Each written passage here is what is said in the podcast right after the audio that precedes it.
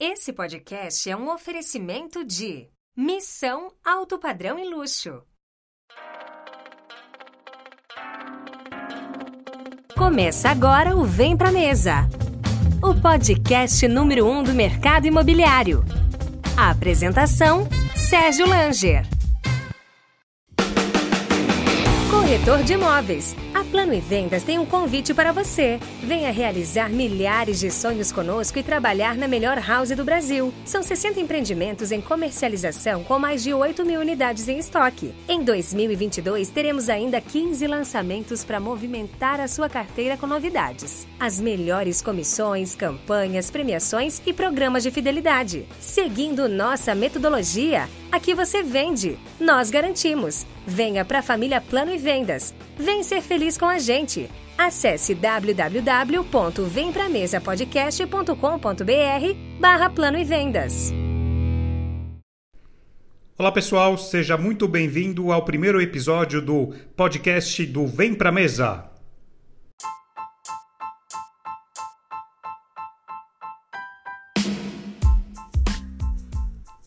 O Vem Pra Mesa é um podcast sobre o mercado imobiliário. Eu sou Sérgio Langer e sempre vou trazer para vocês alguma pessoa que está fazendo a diferença no mercado imobiliário.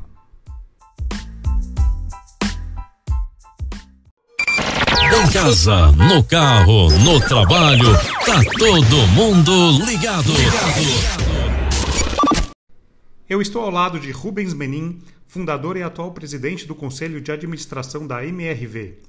Rubens, muito obrigado. Seja muito bem-vindo ao primeiro podcast do Vem Pra Mesa, o podcast que fala sobre o mercado imobiliário.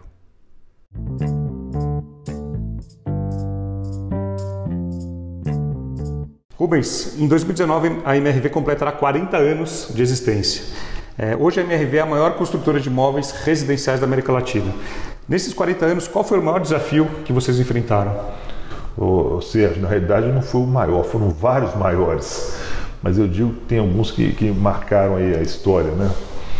É curioso, o Brasil aí nesses 40 anos passou momentos assim difíceis, né? E um deles foi o plano Collor, onde a gente foi sequestrado com os nossos recursos e, e não estava vendo como pagar a folha de pagamento. 94. É, 94, não, 89. 89. Então foi um momento assim extremamente difícil. É, 82, a empresa era novinha, o Brasil teve uma queda no PIB de 4,5%, o Delfim Neto era o ministro. Foi um ano desafiador, mas todos esses desafios foram muito bons. Acho que quem consegue passar por esses desafios, acho que sai fortalecido. Então, passando por diversas crises, choques, e o Brasil é um país realmente complexo. Nós somos o 109 do mundo no Doing Business, né? Então acho que é, esses desafios é, que a gente passou fortaleceram a empresa. Legal. Em 94, vocês começaram uma expansão nacional. A MRV começou uma expansão nacional fora de Minas Gerais. As empresas eram regionais. A empresa de eletrodoméstico regional, o supermercado era regional, as consultoras eram regionais. Esse movimento, vamos dizer, nacionalização do Brasil começou na década de 80. Você vê as cidades grandes igual Belo Horizonte não tinham um, um pão de açúcar, não tinha uma, um, um, uma Casa Bahia, né? E a gente viu que esse mercado tinha limites. A gente era líder de mercado em Belo Horizonte, tinha capacidade financeira para expandir e começamos a prospectar novos mercados. E, de fato, a gente foi a primeira empresa do Brasil em, em qual já existia, mas ela era, não, não era, não, estamos em 158 cidades. Fomos, e foi, começou em 94, quando a gente foi para o Triângulo Mineiro, estado de São Paulo. Procura de novos mercados. Você sempre foi um empreendedor nato, né? É, ali que você começou ganhando dinheiro, engraxando sapatos, lavando carro e até organizando bolão. É, atualmente até existe um nome para isso, né, que é a Gig Economy, que são, são freelancers, esses trabalhos rápidos que tem uns aplicativos de transporte, de entrega. Hoje o brasileiro que quiser ganhar dinheiro, ele consegue ganhar dinheiro independente de estar trabalhando com a carteira assinada ou não. Agora, a compra do imóvel sempre é um desafio a comprovação de renda, né? Como, como tentar resolver esse problema do, do da renda, da comprovação de renda para o brasileiro? Hoje, na realidade, já existe isso. A economia informal é uma realidade no Brasil. O que a gente chama de informal no mundo é normal, aqui no Brasil é informal. Né? Nos Estados Unidos, muitas pessoas são freelancers e trabalham por conta própria, só que no Brasil a gente chama de economia informal. É, o próprio motorista de táxi não tem comprovação de renda. Nos Estados Unidos é um emprego formal, aqui no Brasil é informal. É, a gente é, hoje os bancos já, já têm um sistema de, de, de crédito para quem para economia informal que funciona relativamente bem. Isso não é mais problema para nós. Nós já há bastante tempo que esse problema está resolvido. Ano passado o senhor foi nomeado empreendedor do ano né, durante um, evento, o um Entrepreneur of the Year. E foi a primeira vez que um brasileiro e até uma pessoa da América do Sul foi nomeada.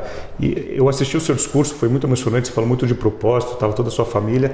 O que, que o senhor sentiu quando você, quando você foi, recebeu esse prêmio, quando você recebeu essa notícia na hora, com a bandeira do Brasil, com toda a sua família do lado? O que, que o senhor é, sentiu? Na verdade, é isso aí. Eu vou voltar para claro. Carla agora para passar o, a faixa, né?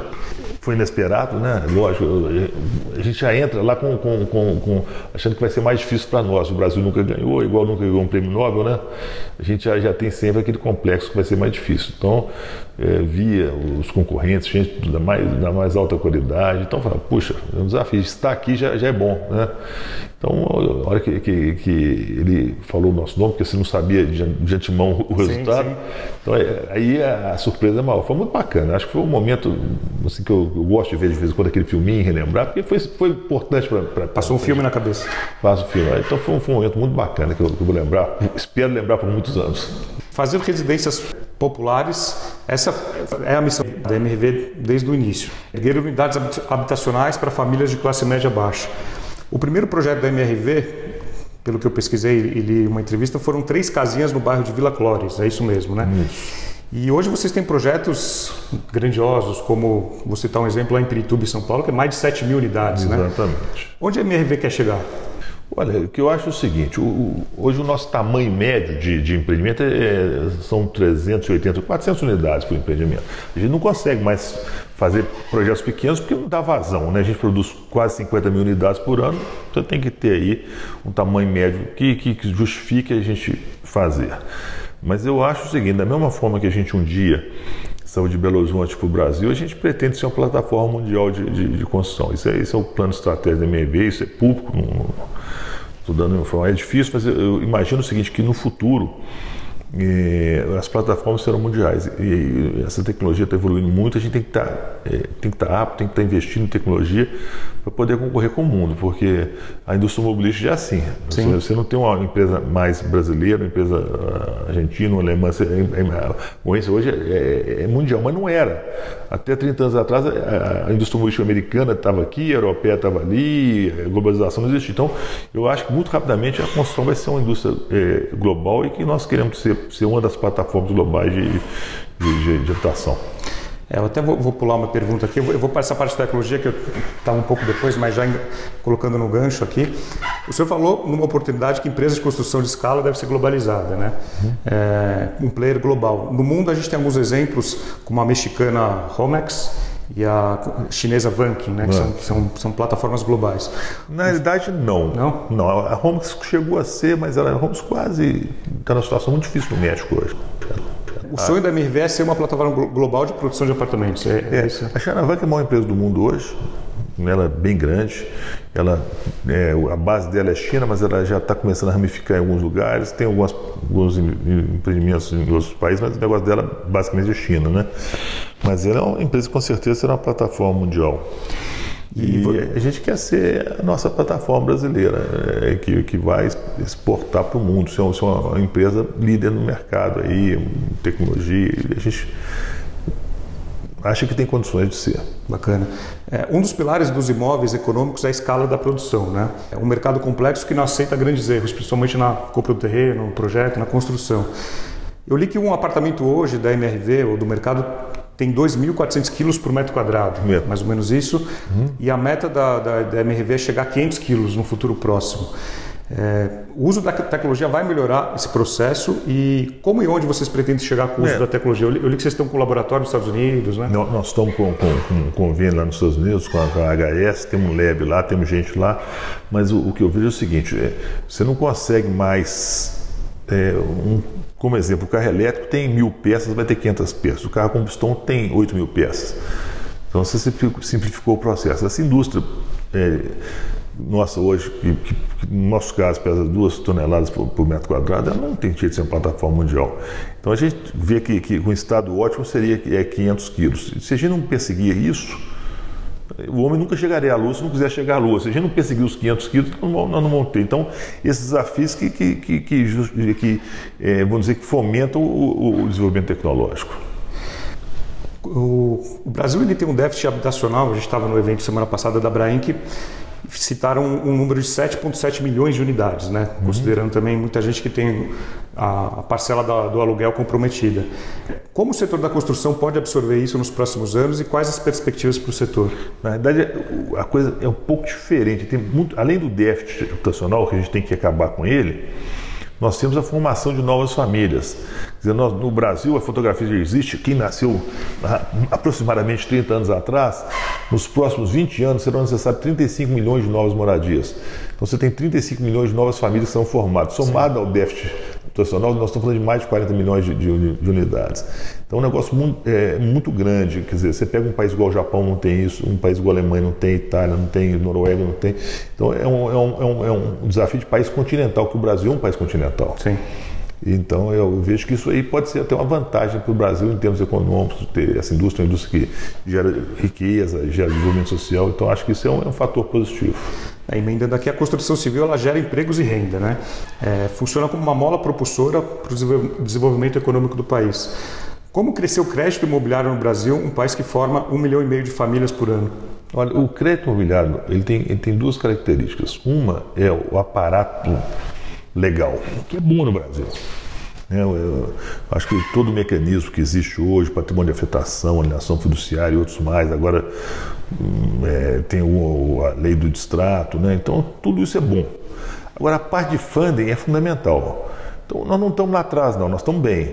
Eu acho que, quer dizer, nós temos as, as, os direitos, os, os recursos eh, discricionários, como poupança e fundo de garantia, mas agora teve uma mudança. A LIG que veio, foi, foi, ela foi é, regulamentada ano passado, ela vai ser uma grande é, mudança no, no mercado. Eu, eu, eu, sou muito otimista em relação à LIG, ela vai ser aquele, aquele, aquilo que vai falta para ter o fundo é, abundante no Brasil. Como o crédito imobiliário é só 10% do PIB no Brasil, nos países similares 25, é 30%, acho que nós temos um espaço muito grande para crescer. A entrada dos bancos privados no, no mercado econômico vai ajudar isso? É, na, na, na realidade é o seguinte, o mercado econômico tem características muito especiais. E hoje, basicamente, o fundo do mercado econômico, ele, quase tudo vem do, do fundo de garantia. Uhum. A Caixa é o grande player, né? Mas os, os, bancos privados enxergaram que isso é um nicho interessante para eles. E eles agora querem estar nesse nicho também. Porque, na realidade, quando a gente fala que de um milhão e meio de moradias por ano, o que a gente tem que fazer no Brasil daqui para frente, nós vamos falar que 1 milhão e 250 estão, estão aí na base da pirâmide. E os outros 250 estão lá em cima. Então, se os bancos privados quiserem, de fato, participarem do, do, do crescimento do crédito imobiliário, eles vão estar aqui embaixo, eles sabem disso. Então, é muito racional. E quais os principais desafios e obstáculos para o mercado de Minha Casa Minha Vida no Brasil, é, além do fundo? É, eu, eu, vejo o seguinte, minha, minha, minha, Casa Minha Vida é um, é um, é um nome, um carimbo. Eu prefiro falar dos desafios da adaptação popular. Adaptação popular, ok. É, é, eu vejo o seguinte, o, o fundo que existe hoje, ele é suficiente para 400 mil, mil é, unidades por ano. O fundo de garantia ele serve para 400 mil unidades, não, não tem capacidade para mais do que isso. Então nós temos que arrumar algo que, que, que, possa multiplicar isso no mínimo por duas vezes e meia. Eu acho que a Ligue vai ajudar bastante, mas eu acho que tem um segmento no Brasil que não existe ainda, que é o, o grande responsável no, no, no, nos Estados Unidos pela affordability, affordability que é o, o mercado de rental, e que quase não existe no Brasil. Então você é, o mercado de capitais do Brasil é muito pequeno. Você vai emitir papéis com taxas e aquilo nós vamos fazer unidades que serão é, usadas para aquelas pessoas como moradia, que é onde a pessoa não compra, mas aluga moradia. Eu acho que esse mercado tem que crescer no Brasil. Legal. O Brasil, ao lado da China e dos Estados Unidos, tem mais de 8 milhões de quilômetros e mais de 200 milhões de habitantes. Não é? É, por que ainda não somos uma potência? Pois é. O que, que falta? As potências continentais, né, eh, dizem que ela tem que ter essas duas características, Sim. mais de 8 milhões e mais de 200. China já é, Estados Unidos não é. é o Brasil, bom, isso é um problema muito complexo, mas isso começou muito tempo atrás quando você vê as histórias da, da colonização brasileira, eu, eu, sou descendente de português, então posso falar, adoro Portugal, mas é, naquele momento histórico, Portugal não estava no melhor momento e a Inglaterra estava num momento muito superior a Portugal. A frota inglesa que acompanhou Dom João VI veio para o Brasil, os franceses com as caravelas muito fraquinhas e a frota inglesa é, já tinha motor a vapor, né? então eles estavam no outro, outro estágio. E o Brasil teve uma colonização meio, meio complexa, isso aí foi acumulando. A nossa universidade mais antiga tem 200 anos, Harvard tem 400 anos, então tem uma série de coisas que a gente tem que mudar. E eu sou otimista, acho que tem que mudar. É, a gente tem todos, vamos dizer, os ventos a favor, é, agricultura, energia, clima, clima tudo para ser. Então depende da gente. A gente tem que mudar esse país para virar uma potência. Sobre o uso de energias sustentáveis, né, falando um pouquinho de clima e tal. É, há dois anos a MRV começou a implementar energia solar fotovoltaica. Foto, não, fotovoltaica. Voltaica. Existem outras iniciativas similares para pensando em tornar os condomínios autossuficientes de energia, água e baratear o custo do condomínio para esse. É, a, bom, água é outra, outra coisa, mas é fundamental também. Vai faltar água. Então eu, eu, eu acho que, que o, a energia, né, quando houve choques de petróleo, era um terror para todo mundo e falta energia no mundo, né? Você tinha o petróleo e a energia hídrica, que também é finita, né? Sim. E hoje é, tanta energia fotovoltaica, né? Quanto a, a própria eólica estão surpreendendo. A velocidade que elas estão ficando cada dia mais baratas e melhores é muito grande. Eu acho que a gente não pode hoje fazer, tipo, fazer um apartamento para um cliente que vai morar daqui a cinco anos, onde a energia solar e, e, a eólica vão ser fundamentais sem dar essa chance para o cliente. Por isso que a MV acha que a gente não pode fazer com o nosso cliente deixar ele desprotegido. Por isso que a gente, a gente hoje, a partir de hoje, 100% dos nossos lançamentos são com, com energia é, fotovoltaica.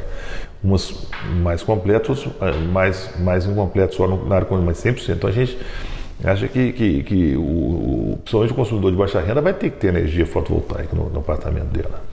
Eu fiquei sabendo hoje que, que até tem um projeto com carros elétricos que vão ficar em alguns condomínios em teste. É, já existe, né? Já existe. que é incrementar. Eu acho que o, que o moradia vai mudar muito, né? Então você, você vai ter, ter um carro elétrico lá, um convênio que a gente fez com o Renault, o carro fica lá, ele, ele é abastecido através da energia solar, carregado, né? Você pega o carro, tem um cartãozinho, usa o carro e devolve o carro lá. Isso já está funcionando, é bacana para danar. Isso em São Paulo e Belo Horizonte já? Não, na realidade, sim, nós vamos, isso aí, nós estamos, é um projeto que está começando, nós estamos na etapa ainda inicial, a gente quer um dia expandir para todos os nossos condomínios também o, o, carro elétrico. Legal. Eu, eu, também li que o senhor costumava, não sei se ainda costuma visitar muitas obras, é, levava, não sei se ainda leva um gravador, deixava os recados. O, o, senhor ainda faz essa atividade semanal, mensal, de visitar obras? Muito menos que eu gostaria. Hoje eu sou presidente do conselho, nós temos nossos presidentes executivos, mas eu faço parte das minhas responsabilidades ainda, ainda visitar a ponta, né? Então eu vou, adoro ir, mas a minha agenda não tem me permitido tanto feito eu gostaria. Mas quando eu vou, eu vou com muito prazer. E tem uma frase que ficou famosa sua que o escritório de dinheiro é o canteiro de obras, né? não é ar-condicionado, né? É, mas isso aí é coisa de outros tempos, né?